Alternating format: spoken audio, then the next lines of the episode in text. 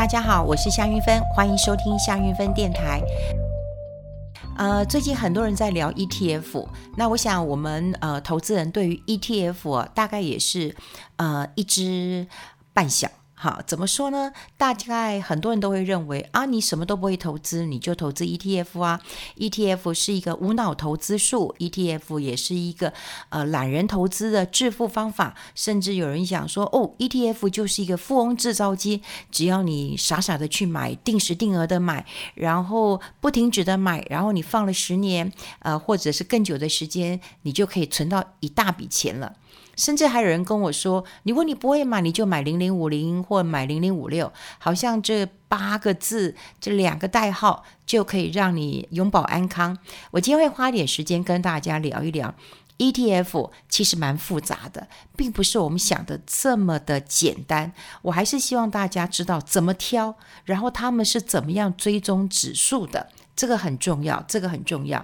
那当然，过去我们会呃提到 ETF 的时候，让我想到我小时候啊、呃，我只要这里痛那里痛，呃，我妈妈就会拿小护士来帮我擦，不管是蚊子咬了，或者是我被刀片切到了，那她永远都是拿拿出这个小护士哈，就大家知道的曼秀雷敦啊、就来帮我擦，然后感觉上嗯，好像就会好哦，好。那呃，当然我有跟我的朋友聊过，说，诶，他也觉得现在大家谈 ETF 很像那个德国的百灵油，呵呵，这也不是帮我们打广告，我没有，我没有做广告，只是觉得好像是不是很好用，很，呃，这个呃，一切就是用了 ETF 那就对了。那事实上，ETF 其实名称标的都会差得非常非常的多。好，今天要讲 ETF 啊，就跟大家讲，就是说，你以为 ETF 的绩效就很好吗？就很好吗？你觉得你买了 ETF 就可以赚很多吗？事实上，在呃去年，好，我们讲以去年来讲的话，哎，这个 ETF。赔钱的大有人在耶！大家不要以为说哦，你今天的 ETF 都可以赚到很多的钱。像如果说以呃二零二零年台股基金绩效，诶，你会听到一个重点哦。我拿台股基金绩效来比，你会被说不公平？你今天讲 ETF 啊，那我待会告诉你，ETF 是谁挑的？它就必须要跟台股的基金一起来比，待会会告诉大家。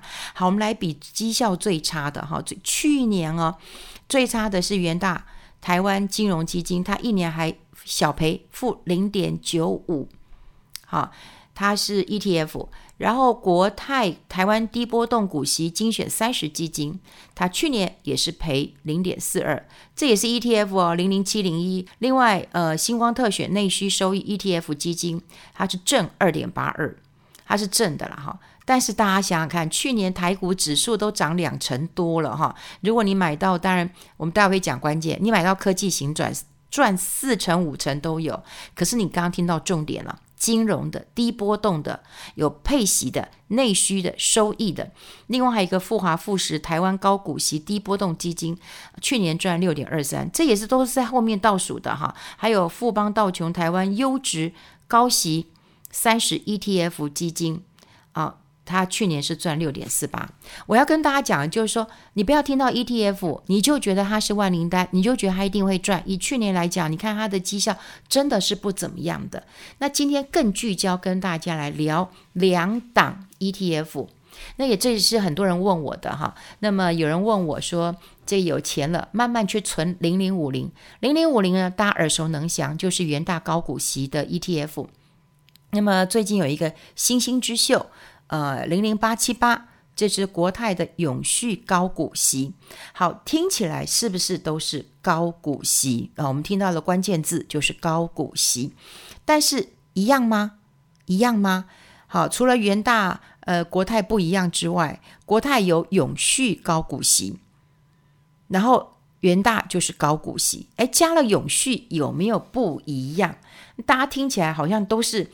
呃，这个高股息这三个字，好，这高股息三个字，我们就先看它一样就叫高股息，可是它这个高股息的标的从哪里挑的？怎么挑的？这个要很重要哈。好，你不要傻傻说那就是懒人投资，我就是不懂，我才要选 ETF 啊。天下哪有赚钱都不懂的事情？我们一定要多懂一点。好，那一样是高股息，我们来看零零五六它是怎么挑的。它的公开说明书上面有讲，零零五六是从台湾五十、台湾中型一百，总共有一百五十档的成分股。好。那大概都是市值前一百五十大的台股上市公司，不含上柜公司，当初呃当中挑出来的。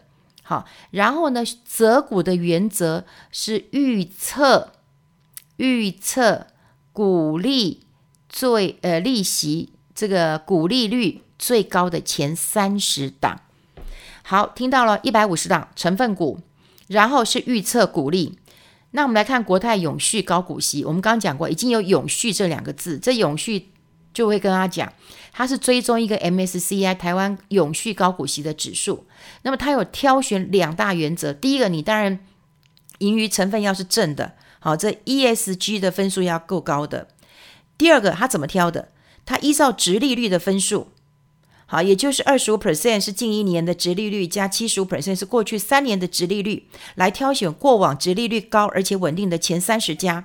好，各位听到一个重点了没有？刚刚的台湾的呃，就零零五六，它是从一百五十档当中挑，可是呢，这个呃零零八七八它从哪里挑？它有百分之二十五是挑一年的殖利率，百分之七十五是挑过去三年的殖利率。一个池塘比较小，一个池塘比较大，你会挑哪一个？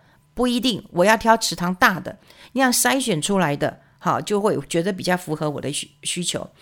所以你想想看，在呃零零八七八，他挑的成本股大概有四十八档，那零呃元元大高股息零零五六是挑三十档，好，一个从一百五十档挑，一个是全全部里面去挑，这个从他们怎么挑的就会不一样了。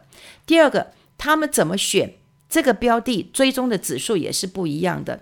那呃，零零五六是追踪台湾证券交易所跟富时呃指数公司，他们有编一个台湾高股息指数。那另外要来挑这个呃国泰的永续高股息，那么它就是有一个呃 MSCI ESG 的永续高股息精选三十的选股标准，所以这两个就是不一样的。然后另外刚刚有没有听到一个重点？这个高永续高股息是用近三年平均年化的殖利率。加权分数来计算出它股利的分数，然后来排前面的三十档。我要从排这前这边三十档，零零五六是预测未来一年股利最高的。那你要用数字算出来的，还是要预测都可以。我只是告诉你，它真的不一样。所以你不要听到高股息，你都觉得一样，就是不一样的。好，那另外呢，它比成分股当中也会不一样。好，我来刚讲了，像永泰、呃国泰哈、永续这个高股息，像它广达就有三点九九，维星呃三点七九，我讲它前几名就好了。华硕它有三点七二，英业达有三点七，和硕有三点五三。我们再来看元大高股息，它第一名是台泥三点七 T，第二年呃第二名是亚泥三点五五，第三名台化二点一三，第四名是华兴四点一三。哎，有没有发现真的不一样？所以你看。一样都叫高股息，高股息。问题是它前几大的持股真的不一样，好，真的不一样。那另外就是大家一定要记得一件事情啊，我们在选这个高股息基金的时候，它是不是都会配息？好，那他把这个呃息配进来，或者是他有这个呃要配息进来的时候，大家一定要记得一个关键点哦。他卖的时候，卖的时候的关键，并不是说今天哎，我要卖就可以卖，因为它是被锁定的。所以这样子的一个基金，它因为它叫被动型基金，它不是主动型基金。如果是主动型的话，我就会看哦，它的股价如果还不错了，到高点我可以卖，这叫主动。可当你被锁住的时候，它不行，它不行。好，比方说，它有固定的配息的时间，那在配息的时间到的时候呢，我就要卖股票了啊，不然我息怎么配给你呢？在卖的时候，请问会不会有成本？会嘛？这叫隐形的成本。好，这叫隐形的，因为买卖你总是要有手续费，这叫隐形的成本。好，所以一样，我刚讲了高股息基金、高股息的 ETF，你以为名字都一样，事实上就是不一样。那刚我有呃，前面我也记得跟大家讲过，说呃，我要把这个台湾的呃去年的基金绩效来做一个比喻。那很多人都会讲说，嗯，不公平啊，ETF 归 ETF 啊，基金归基金啊。可是我告诉各位，除非像零零五零。好，零零五零，它就台湾五十大的前这个五十大的这个市值最大的个公司的股票。然后呢，你就是这个买了零零五零，等于就是因为权重了哈，它有权重的一些这个呃比例是不一样的，你就买这五十档，然后来看股价的波动，这叫完全复制法。好，完全复制法就等于是它的呃联动会比较一致一点。那当然也会因为太多人去买了零零五零，然后让它变成溢价了。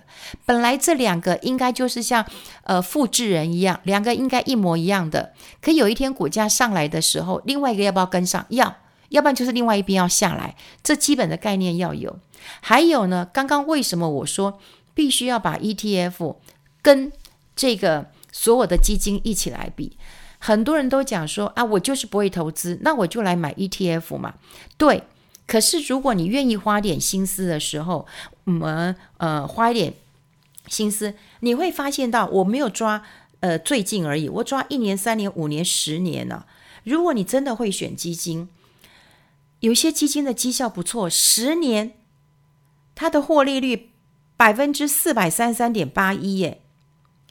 这台湾，呃，安联台湾智慧基金，台湾的，呃，安联的台湾大坝基金，十年也有四百二十二；富邦的台湾科技基金，十年有三百二十九；贝莱德保利基金，十年有三百一十七；野村的优值有三百，十年十年的报酬率。呃，富华中小基金十年报酬率两百八十六，你要看哦，这一些你要不要花时间去挑？要嘛，你一样，你一样，我刚讲，你一样，刚刚看零零五六，你刚刚看零零八七八，你都要知道说它到底是怎么挑的，它追踪什么样的指数，它到底是从一百五十档挑，它还是从什么样的方式挑，你都要去了解。那你去选这些基金的时候，你当然也要看说它是怎么样。